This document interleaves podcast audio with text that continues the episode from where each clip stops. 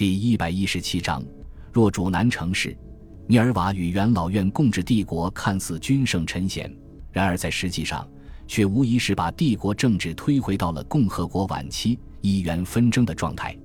因为没有皇帝主持大局，涅尔瓦本人又没有任何强势的政治党羽，整个元老院内的议员们再度回到了公报私仇、相互打击报复的状态。涅尔瓦对此无能为力。只能任由元老院内部分化。涅尔瓦继位后的第二年，一位名叫弗隆托的议员曾站出来公开指责涅尔瓦执政的软弱，以及对待元老院内斗的无作为。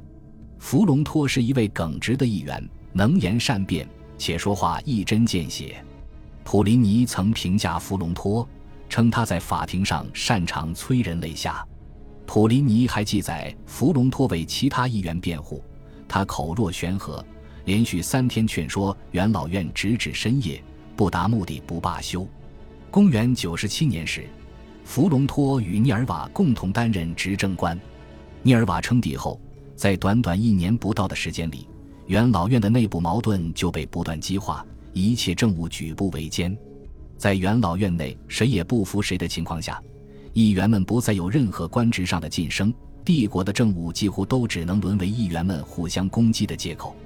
弗隆托曾直言不讳地评价涅尔瓦：“一个对勒令禁止一切的皇帝固然使人厌恶，但是一个对一切都颠头耸脑的皇帝显然更为罪大恶极。”对于弗隆托的责备，涅尔瓦只能无奈地接受，并尝试着调解议员们的矛盾。而涅尔瓦不插手还好，一插手更是给自己树敌无数。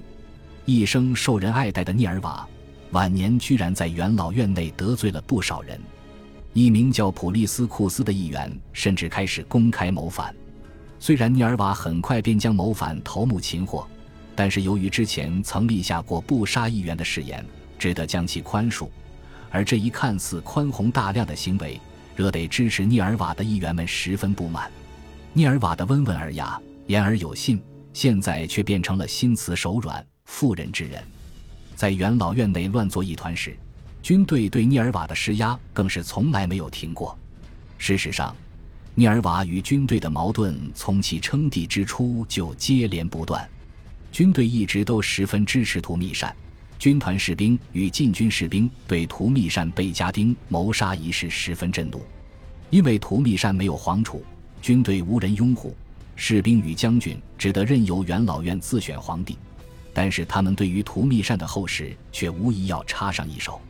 士兵们曾在图密善死后要求元老院把图密善神化，以表对图密善功绩的尊重。许多士兵甚至开始准备挟持元老院，逼迫他们交出杀害图密善的凶手。然而图密善刚刚去世，军队没有主心骨，在没有领导人的情况下，这些威胁也都无疑落空。而元老院风头正劲。哪有什么心思听取军队的意见？图密善这种刽子手又岂能神话？或许是发自内心，或许是向军队立威。元老院非但没有神话图密善，反而将其列为罪人，一切与图密善有关的事物都要统统抹杀，这才有了前文中涅尔瓦仁政的财政支持。然而，对于军队来说，梁子算是彻底结下了。为了安抚军队。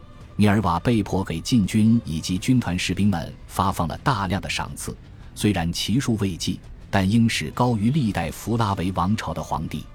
军士们对于涅尔瓦的赏赐照单全收，但是似乎并不领情。